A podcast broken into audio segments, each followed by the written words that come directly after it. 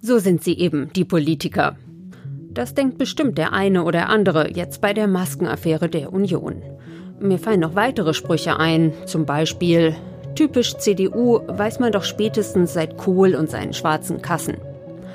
Die Urteile sind also schnell zur Hand und im Fall der zwei Abgeordneten Löbel und Nüsslein und ihren Maskengeschäften sind klare Worte ja offenbar auch angebracht. Aber der Spruch typisch Union, was ist da dran? Haben CDU und CSU ein Strukturproblem mit Lobbyismus, der zu weit geht, bis hin zu windigen Geschäften? Und wie glaubwürdig ist das harte Durchgreifen jetzt? Wie viel Transparenz wird es geben? Diese mal bewusst ein bisschen plakativ formulierten Fragen will ich gleich Thorsten Frei von der CDU stellen. Er ist Vize der Unionsfraktion und hat sich in der aktuellen Affäre mit der klaren Forderung nach schärferen Regeln hervorgetan. Das ist der FAZ-Podcast für Deutschland, heute am 11. März. Mein Name ist Angelika Fey und ich freue mich, dass Sie dabei sind.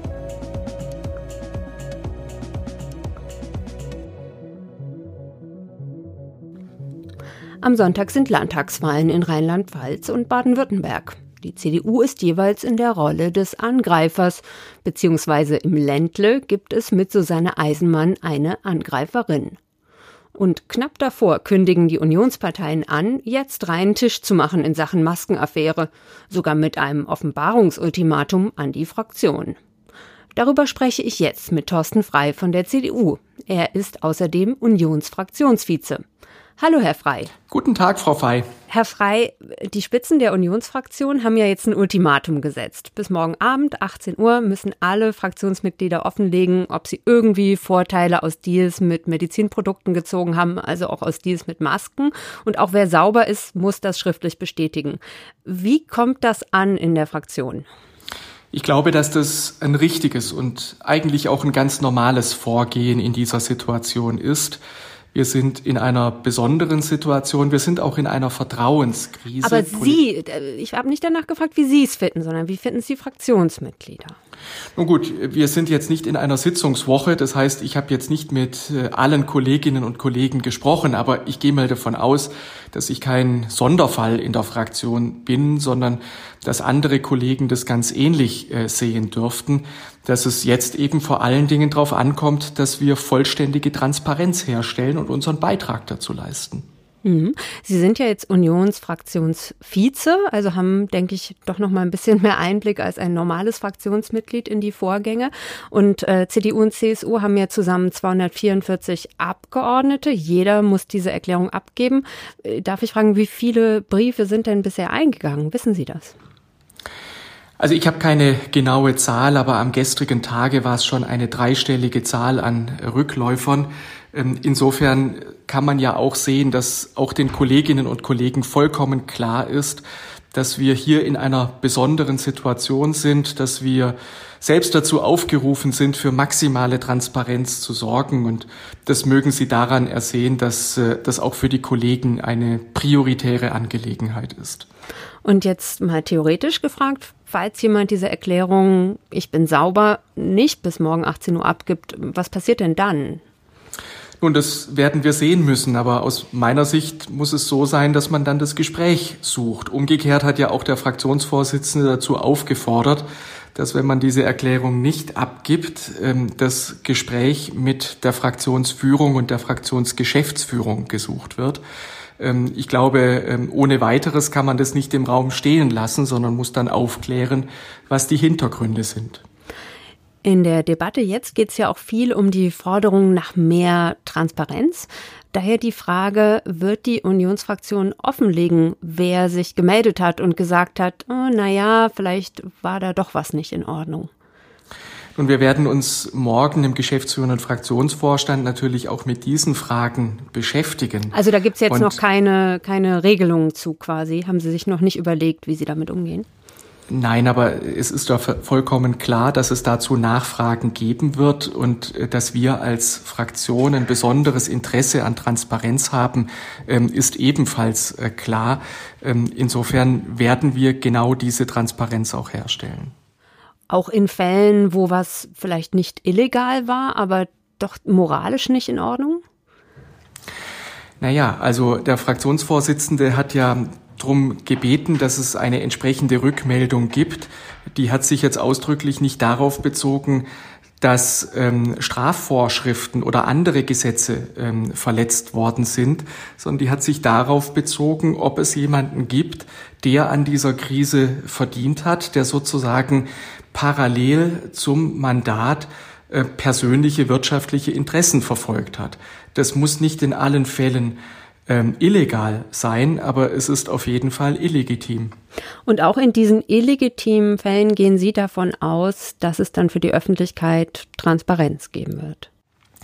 Wir haben auch in den vergangenen Tagen ähm, absolute Transparenz walten lassen, wenn Sie das sehen, auch die Maßnahmen, die ergriffen worden sind.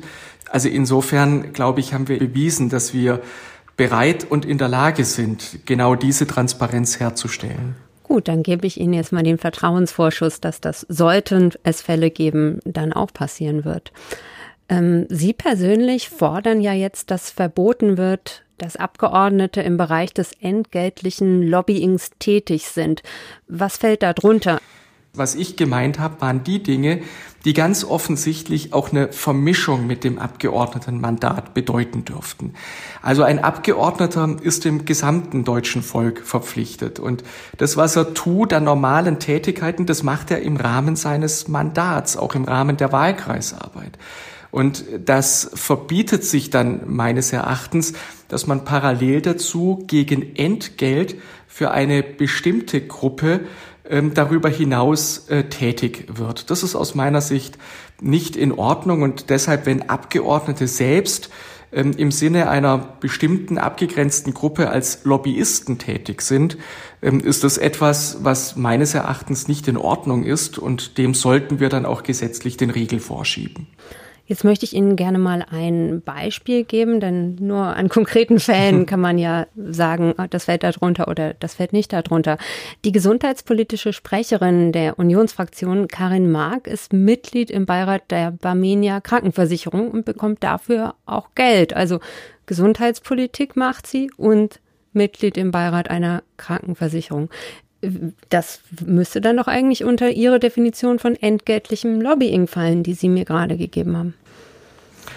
Also ich kann das nicht äh, sicher beurteilen, weil ich den Einzelfall nicht kenne. Aber das, was ich gemeint habe, das sind insbesondere solche Fälle, ähm, dass Abgeordnete beispielsweise eigene Kapitalgesellschaften beispielsweise betreiben, ähm, die im Bereich der Beratung tätig sind und auch ansonsten muss man sich sicherlich sehr genau anschauen, ähm, ob eine solche Tätigkeit aufgrund des Mandats entstanden ist ähm, oder eben nicht, ob sie vielleicht schon im Vornherein bestanden hat. Auch das ist durchaus möglich. Da wird man differenzieren müssen. Ich will aber auch ausdrücklich dafür plädieren, dass wir Regelungen schaffen. Im Zweifel kann das auch im Rahmen eines Verhaltenskodex, den wir uns selbst als Fraktion geben, der klarstellt, dass Abgeordnete bestimmte Funktionen jedenfalls nicht in den Bereichen wahrnehmen sollten, in denen sie auch politisch innerhalb der Fraktion tätig sind, um sozusagen schon den bösen Schein zu vermeiden. So eine Vermischung liegt ja, so wirkt es zumindest bei Frau Mark vor. Also Sie haben das ja jetzt selber im Konjunktiv formuliert und haben gesagt, wirkt. Und deswegen glaube ich, wäre es absolut unseriös, wenn ich zu einem Fall, der mir persönlich nicht bekannt ist, etwas sagen würde. Okay, der Fall ging aber schon durch die Medien auch. Also sie ist selber schon damit konfrontiert worden. Das muss ich zugeben, hm. finde ich jetzt interessant, dass Sie diesen Fall nicht kennen. Ähm, ich, ich will auf einen anderen Fall kommen. Und zwar, also einmal der bekannte Fall ist der Fall des äh, Abgeordneten Axel Fischer, der ja im Verdacht steht, bezahltes Lobbying für Aserbaidschan gemacht zu haben. Das ist ein relativ klarer Fall, wenn sich das so bestätigt. Aber es gibt noch einen weiteren Fall im Zusammenhang mit Aserbaidschan. Das ist der Thüringer CDU-Bundestagsabgeordnete Mark Hauptmann. Auch er macht sich politisch für Aserbaidschan stark und jetzt kam raus, die aserbaidschanische Regierung soll eine eher sinnlose Anzeige im Regionalblättchen von Hauptmann geschaltet haben und dafür knapp 17.000 Euro bezahlt haben. Also quasi eine ordentliche Finanzspritze für die Selbstdarstellung von Hauptmann ähm, gegeben haben. Ist das in Ordnung? Das Geld ging ja nicht an Hauptmann persönlich. Ja, man wird es tatsächlich immer in allen Einzelfällen untersuchen müssen. Wir haben ja einen Fall, der sozusagen ausermittelt ist, der der Kollegin äh, Strenz. Dort war es so, dass es ähm, erstmals eine strafbewährte äh, Maßnahme des Bundestagspräsidenten äh, gegeben hat. Das war das erste Mal in der Geschichte des Deutschen Bundestages. Insofern kann man schon auch hier sehen, dass wir sehr klar und entschieden vorgehen. Ähm, in den beiden anderen Fällen ist der Sachverhalt, ich habe das natürlich in den Medien gelesen, selbstverständlich, aber ist der Sachverhalt ähm, nicht vollständig geklärt. Ähm, insbesondere sagen die beiden äh, Abgeordneten, dass ähm, die Vorwürfe nicht berechtigt wären und deswegen glaube ich, verbietet sich hier eine äh, Vorverurteilung. Man muss sich die Fälle ganz genau anschauen und daraus dann die Schlüsse ziehen. Sie haben jetzt gesagt, dass konsequent durchgegriffen wird, wenn äh, klar ist, da ist, war was nicht in Ordnung. Es gab ja aber auch den Fall Amtor. Und da ist von der CDU-Führung und der Fraktion nicht so konsequent, also zumindest nicht nachhaltig konsequent durchgegriffen worden wie jetzt in der Maskenaffäre. Denn er ist ja jetzt in Mecklenburg-Vorpommern auf Listenplatz 1 gesetzt worden. Warum? Das ist eine Entscheidung, die der Landesverband Mecklenburg-Vorpommern getroffen hat. Was man in diesem Fall in jedem Fall sagen muss, ist, ähm, dass es dort ja Vorermittlungen der Staatsanwaltschaft gab, die allerdings dazu geführt haben, dass man zum Ergebnis gekommen ist, dass es da keinerlei ähm, Verletzung von Regeln oder Strafvorschriften gekommen ist. Wir müssen uns aber auch diesen Fall sehr genau anschauen und müssen schauen, ob da unter Umständen Regelungen nachgebessert werden müssen. Hm. Ich würde jetzt gerne noch mal ein bisschen auf die auf die Gründe schauen, die es vielleicht gibt, ja. Also gerade die Unionsparteien setzen ja auf Wirtschaftskompetenz, um bei Wählern zu punkten und um kompetent zu sein in einem Bereich, da muss man auch vernetzt sein und sich auch mit den entscheidenden Menschen in der Wirtschaft eben gut verstehen. Macht das die Politiker von CDU und CSU anfälliger für solche Affären, für solche Grenzfälle? Also ich hoffe es nicht. Ähm, ich glaube, man muss. Aber was könnte denn sonst der, der, der Grund sein? Ne? Also man, es häuft sich ja jetzt doch in letzter Zeit ein bisschen. Da ist, ist ja klar, dass man nach den Gründen fragt. Ja, das kann man bedauerlicherweise nicht äh, abstreiten und Ihre Frage ist ja auch völlig ähm, berechtigt. Ähm, ich will darauf nur eine Antwort äh, versuchen und sagen, äh, man muss, glaube ich, klar differenzieren. Also zu einer aktiven Wahlkreisarbeit gehört durchaus, ähm, dass man sich auch für örtliche Unternehmen einsetzt und äh, engagiert, für die Kommunen, für die man zuständig ist und auch für Einzelpersonen. Wenn ich mir überlege, ähm, wie wir beispielsweise in Bürgersprechstunden agieren, dann muss man sagen, das sind natürlich immer auch Fälle, wo man versucht, äh, persönlich zu helfen. Aber der entscheidende Punkt ist doch, äh, gibt es Fälle, wo Abgeordnete versuchen, einen persönlichen Profit äh, daraus zu schlagen? Also wenn man jetzt sagt ähm, oder die Frage stellt, ist Korruption ein Strukturproblem der Unionsparteien? Was würden Sie da sagen? Dann würde ich das in Abrede stellen. Das ist mit Sicherheit nicht so. Äh, die ganz überwiegende Mehrheit unserer Fraktion ähm, hält sich nicht nur an Recht und Gesetz, sondern ist mit Feuereifer dabei, die Interessen unserer Bevölkerung völlig uneigennützig äh, zu vertreten. Ähm, davon gehe ich im Übrigen äh, bei praktisch allen Abgeordneten aus, nicht nur in unserer Fraktion. Sie sagen, es ist kein Strukturproblem, ist es dann ein Integritätsproblem der Einzelnen? Also die Wirtschaftsnähe wird ja erwartet, aber kann eben dann manch einer mit dieser Nähe nicht richtig umgehen und kennt die Grenze nicht? Ja, wenn es solche Fälle äh, gibt, dann, äh, dann ist es vielleicht so. Also Abgeordnete sind natürlich nicht irgendwo hermetisch abgeriegelt in einem Elfenbeinturm unterwegs, sondern äh, sie sind in besonderer Weise auf ähm, Interaktion mit den Bürgern angewiesen, aber natürlich auch mit Vertretern der Wirtschaft und äh, vielen anderen mehr. Ähm, insofern muss es genau diese Gespräche geben. Das ist äh, sozusagen dem, dem Abgeordnetenmandat inhärent. Ähm, aber es muss eben vollkommen klar sein, jeder Abgeordnete bekommt äh, für seine Tätigkeit eine Aufwandsentschädigung, Diäten, die sind äh, gut bemessen. Davon kann man nicht nur gut leben, sondern äh, das sichert auch ähm, persönliche und wirtschaftliche Unabhängigkeit. Ähm, und deswegen muss auch klar sein, damit ist es dann aber auch erledigt. Und ähm, damit muss auch klar sein, dass es eine persönliche Vorteilsnahme nicht geben darf. Herr Frei, vielen Dank für dieses klare Statement nochmal zum Schluss. Sehr gerne, Frau Frei. Übrigens, kurz nach meinem Gespräch mit Thorsten Frei kam die Meldung rein. Der CDU-Abgeordnete Hauptmann, von dem wir gerade gesprochen haben, legt sein Mandat nieder. Sie erinnern sich, es ging um Geld von Aserbaidschan für Hauptmanns Anzeigenblatt. Mit dem Unionsfraktionsvize Thorsten Frei haben wir also die Innenperspektive gehört, aus der Unionsfraktion. Jetzt fehlt natürlich die Einordnung von außen, die kann uns mein Kollege Eckhard Lose geben. Er leitet in Berlin die Parlamentsredaktion der FAZ und berichtet schon lange über die Union. Hallo, Herr Lose. Ja, ich grüße Sie, hallo. Herr Lose, sind die CDU und die CSU besonders häufig von Korruptionsfällen betroffen oder zumindest von Fällen mit einem starken Beigeschmack? Das ist natürlich pauschal, so wie es manchmal aus der Opposition kommt, ähm, schwer zu sagen, aber man ähm, kann ja mal Ansatzpunkte untersuchen. Also nehmen wir mal die meldepflichtigen Nebentätigkeiten äh, von Abgeordneten, ähm, etwa in dieser Legislaturperiode. Die ersten zehn Plätze, da sind fünf alleine von CDU und CSU äh, Abgeordneten belegt, äh, drei von FDP, einer von der AfD und nur einer, nämlich Platz 10, Gregor Gysi, äh, der Rechtsanwalt von der Linkspartei. Da ist also schon eine gewisse Häufung bei großen Nebenverdiensten.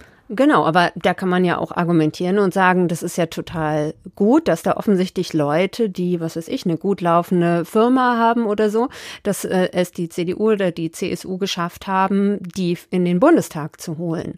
Also so ein Nebenverdienst muss ja an sich erstmal nichts Schlimmes sein. Genau, er ist ja dann auch öffentlich. Also nehmen wir den ähm, Spitzenreiter, das ist der CSU-Politiker Sebastian Brehm, der hat eine Steuerberaterkanzlei, der hat viele Angestellte, was er auch öffentlich macht. Äh, das geht äh, deutlich in die Millionen, was er ähm, nebenher verdient, aber das ist alles ganz transparent. Und das ist natürlich ein Mann, der erstens mal unabhängig ist finanziell, der also nie in die Gefahr gerät, dass er sagt, ich brauche dieses Mandat, um überhaupt wirtschaftlich zu überleben. Und der weiß, wie eine andere Welt aussieht. Eigentlich sagen die Parteien ja immer, das wollen wir. Nicht Menschen, die außer dem Bundestag nichts anderes kennen, sondern Menschen, die aus, ähm, ich nenne es jetzt mal, aus der wirklichen Welt kommen. Also insofern ähm, muss man sich das genau angucken, wer macht da was. Und deswegen gibt es ja auch diese Pflicht zur Veröffentlichung der Nebeneinkünfte, dass jeder sich dann ein Bild machen kann. Gut, aber lassen Sie uns noch mal auf die Fälle schauen, die wirklich nicht in Ordnung sind, vielleicht sogar illegal sind oder eben moralisch nicht in Ordnung sind. Wie ist das bei den Korruptionsfällen oder eben bei Fällen mit einem starken Beigeschmack? Wie schneidet die CDU und die CSU, wie schneiden die da ab? Ja, da gibt es natürlich jetzt keine komplette Liste. Dafür taugt noch nicht einmal ausschließlich ähm, die Liste oder die, die ähm, Dokumentation der Aufhebung der Immunität. Ähm, da kann man aber, wenn man die letzten Legislaturperioden durchguckt, keine ganz klare Tendenz finden. In jüngster Zeit haben wir aber tatsächlich eine Häufung, also wir kennen die Fälle äh, Löbel und Nüsslein ähm, bei der Union und wir haben jetzt lange nichts mehr gehabt ähm, auf dem Gebiet äh, oder, oder aus den Parteien Grüne oder auch SPD. Also das kann man schon, ähm, da gibt es schon eine gewisse Empirie, dass es häufig bei der Union auftaucht. Okay, und diese gewisse Häufung, ist die schon ein richtiges Strukturproblem? Das ist ja so ein bisschen meine Leitfrage in der Sendung heute. Ja, es ist also ein Strukturproblem, ähm, nicht was sozusagen die Charaktere angeht, aber was den ähm, Umgang äh, oder was die politischen Themen angeht, die besonders äh, intensiv behandelt werden. Und da sind natürlich Wirtschaft, Mittelstand, Finanzen, äh, sind äh, CDU und CSU einfach intensiver im Umgang, als das Sozialdemokraten und Grüne sind. Insofern kann man sagen, ja, das ist auch ein strukturelles Problem, ähm, was begründet ist äh, in den Schwerpunkten der politischen Arbeit der Parteien. Hm, und das eben quasi die, die positive Seite der Medaille wäre dann eben eine große Wirtschaftskompetenz und eben auch Kontakte in die Wirtschaft und die Möglichkeit eben dafür zu sorgen, dass der Konzern jetzt eben doch hier seinen neuen Standort baut und nicht woanders. Ganz genau. Das ist ja die, äh, sozusagen der uralte Satz, äh, dass äh, CDU und CSU mit Geld umgehen können, die Sozialdemokraten aber nicht. Der stimmt natürlich in dieser Schlichtheit nicht, aber da ist natürlich was dran und wie Sie sagen, das ist auch ein Vorteil, denn grundsätzlich ist das ja gewollt, nicht nur von den Parteien und der Politik, sondern auch von der Bevölkerung, dass Politiker und, und äh, Fraktionen im Bundestag, Abgeordnete gute ähm, Bedingungen für die Wirtschaft im Lande herstellen. Und jetzt ist ja aber mein Eindruck, dass äh, jetzt die aktuelle Affäre schon dafür sorgt bei der, bei den Parteiführungen, bei der Fraktionsführung, dass man sagt, die, die Kehrseite der Medaille, das wollen wir uns jetzt mal genauer anschauen und wollen da mal wirklich aufräumen. Äh, stimmt mein Eindruck da? Also wird da wirklich aufgeräumt? Ist das jetzt echte Konsequenz? Also das ist zumindest ein sehr ungewöhnlicher Vorgang, dass eine Fraktionsführung allen Abgeordneten sagt, ihr müsst verbunden mit einem Ultimatum morgen, Freitag 18 Uhr, ähm, eine Erklärung unterschreiben, dass ihr nicht auf unlautere Weise ähm, Geld verdient habt und Vorteile erworben habt äh, im Zusammenhang mit allem, was, was ähm, Corona so an medizinischen Schutzausrüstung, Materialien und so weiter äh, so bot. Das ist ein ganz ungewöhnlicher äh, Vorgang. Ich kann mich nicht erinnern, dass es sowas schon mal gegeben hat. Das ist schon radikal. Natürlich wissen wir, dass am Sonntag zwei wichtige Landtagswahlen stattfinden. So, und jetzt muss man natürlich schauen, um zu sehen, wie konsequent ist es wirklich, wie hart wird er wirklich aufgeräumt, kann man dann erst sehen, wenn äh, klar ist, wie damit umgegangen wird. Was ist eigentlich, wenn nicht alle eine Erklärung abgegeben haben? Oder was ist, wenn einige da reingeschrieben haben, naja, ich muss da doch noch was mitteilen? Dann werden wir sehen, wird da, wird, äh, da radikal aufgeräumt oder endet das Ganze ähm, mit, mit dem Wahlkampf vor den Wahlen in Baden-Württemberg und Rheinland-Pfalz und danach äh, ist ein neues Spiel. Also das ist so ein bisschen der Verdacht, der im Raum steht, dass es um die, um die Wahlen geht. Deswegen schauen wir doch jetzt mal auf Sonntag, auf Rheinland-Pfalz und Baden-Württemberg. Ähm, wie ist denn Ihre Einschätzung? Glauben Sie, dass die aktuelle Affäre hier Auswirkungen haben wird? Also definitiv nützt sie natürlich nichts. Das sagen Landespolitiker ja oft. Äh, die Unterstützung aus Berlin ist keineswegs immer positiv oder braucht sie nicht zu sein, aber ganz schlimm ist, wenn aus Berlin Gegenwind kommt. Und das kann man ja nun eindeutig sagen. Das ist in einer Lage, wo äh, den Menschen in Deutschland seit einem Jahr äh, erhebliche Einschränkungen ihres privaten und öffentlichen Lebens abverlangt werden, wo es äh, Erkrankungen gibt, wo es Todesfälle gibt, dann ein, eine politische ähm, Landschaft zu haben, ähm, in der Menschen offenbar, nach allem, was man weiß, extreme Beiträge, sechsstellige Beiträge in die eigene Tasche gesteckt haben, äh, in der Not. Also das ist ja schon wirklich ähm, Not, Krisen oder Kriegsgewinnler, wie man das so nennt. Äh, das ist Gegenwind aus Berlin. Das wird das Ergebnis nicht verbessern. Das wird höchstens den Kandidaten in Baden-Württemberg und Rheinland-Pfalz von der CDU die Möglichkeit geben zu sagen, wenn es dann schlecht ausgeht, ähm, naja, äh, es wäre schon noch besser geworden, aber bei der Gesamtlage der politischen Diskussion und den Vorwürfen, die auf der Union lasten, äh, da konnten wir auch nichts mehr machen. Und wie ist das mit der Bundestagswahl? Das ist natürlich noch eine ganze Weile hin. Da kann sehr, sehr viel passieren, auch in diesen ja, ereignisreichen Corona-Pandemie-Zeiten. Aber glauben Sie, dass äh, das bis dahin sich noch auswirken wird? Also in der Regel halten sich solche Affären ja nicht über ein halbes Jahr. Also ich würde mich wundern, wenn wir auch im August, September äh, immer noch über ähm, Wirtschaften in die eigene Tasche durch äh, Unionsabgeordnete sprechen. Aber die Union ist ja in einer schwierigen Lage. Die haben jetzt nach langen, ähm, in einer langen Zeit der Unruhe endlich einen neuen Vorsitzenden äh, gewählt, äh, Armin Laschet. Und, ähm, aber die Umfragen haben sich ein bisschen verbessert, gehen aber auch nicht wirklich nach oben. Es ist nicht klar, wer Kanzlerkandidat wird. Also die Partei müsste sich eigentlich stabilisieren. In dieser Phase kommt nun etwas, was dazu geeignet ist, äh, diese Stabilität wieder zu gefährden, weil ja so eine Grundannahme ist, irgendwie ähm, sind die doch nicht ganz sauber? Oder die, die Politik, die da oben, die wirtschaften doch nur in die eigene Tasche. Also für eine Weile wird das erst nochmal die Umfragen nach unten drücken.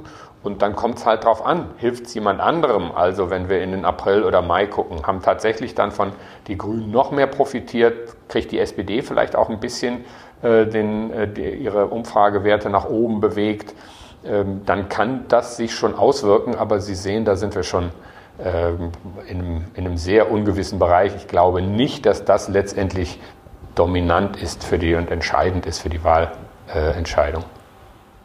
Also Unionspolitiker sprechen ja gerade von dieser Krise jetzt aktuell als der schwersten Krise seit der Spendenaffäre. Ist das dann ein bisschen überdramatisiert oder dem würden Sie dann doch zustimmen? Wenn natürlich herauskommt, dass äh, die Herren Nüsslein und Löbel nur die Vorhut waren und bei gründlicher Untersuchung sich so im Drei-Wochen-Rhythmus immer ein neuer findet bis in den Frühsommer, dann haben wir eine andere Lage. Dann sind wir auch vielleicht so in der Liga äh, Spendenaffäre. Noch würde ich sagen, ist das jetzt äh, Teil der Inszenierung vor zwei wichtigen Wahlen, wo man sagt, wir haben das Problem perfekt erkannt. Das ist, wir gehen mit aller Radikalität dagegen vor. Ähm, da, wie gesagt, müssen wir mal schauen, was ist in zwei, drei Wochen.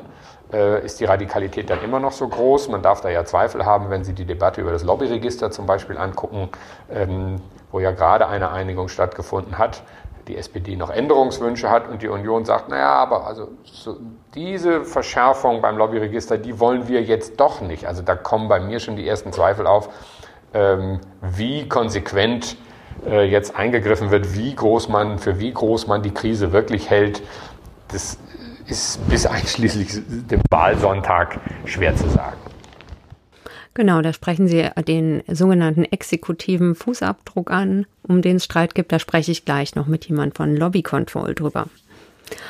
Okay, Herr Lose, dann vielen Dank für diese umfassenden Einordnungen. Gern geschehen.